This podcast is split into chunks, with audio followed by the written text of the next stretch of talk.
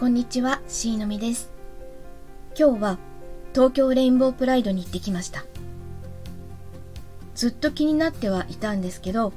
一人で参加する勇気もなくて、今回はヒカルンに連れて行ってもらいました。いつもどこに行くにも何かにつけて居心地の悪さを感じながら生きてきたけれど、身構える必要がないってこんなに居心地がいいんだなと思いました。たくさんの方にお会いできて本当に楽しかったです。ありがとうございました。前置きが長くなりましたが、今回はあっちでライブをやらなくなった理由について話してみたいと思います。今はこちらでもあちらでもライブ配信をしていないんですが、あちらでは、あの、あちらは紺色の方です。あちらではあのセクマイテーマでライブを何回かやっています。一人で1時間話す自信がないのでヒカルンにコラボをしてもらって多いと50名以上来てくださっていてだいたい30名くらいの方が聞きに来てくださっていました。毎回コメント参加もたくさんしていただけて結構中身の濃い内容でした。LGBT と服装とかカミングアウトとか、セクシャルオリエンテーションについてとか話してきました。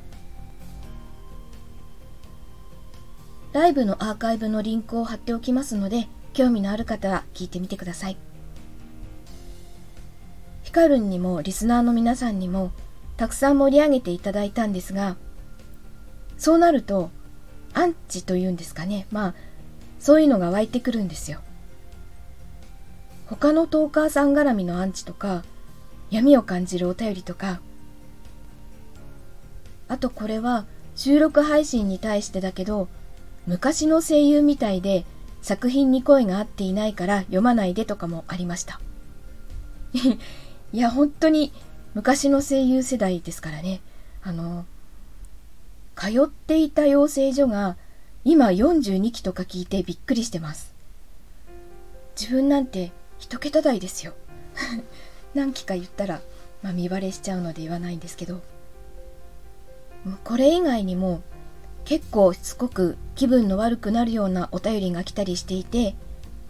匿名は受けられなくしたらまた新しいアカウントを作って送ってきたりとかかなりしつこかったので共通するキーワードを持つアカウントを全部拒否したら収まりました。そういうお便りは収まりはしたんですけど、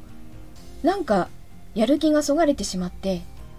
今年に入ってからはライブ配信をしてません。またやってみたいなとは思っているけど、紺色の方でやるのはちょっとやめておこうかなと思ってます。なので、ライブをするとしたらこっちになると思います。突然ライブ配信をするかもしれないし、このまましないかもしれないし、そんな感じです。ということで、今回は、あっちでライブをやらなくなった理由について話してみました。聞いていただきありがとうございました。それではまた。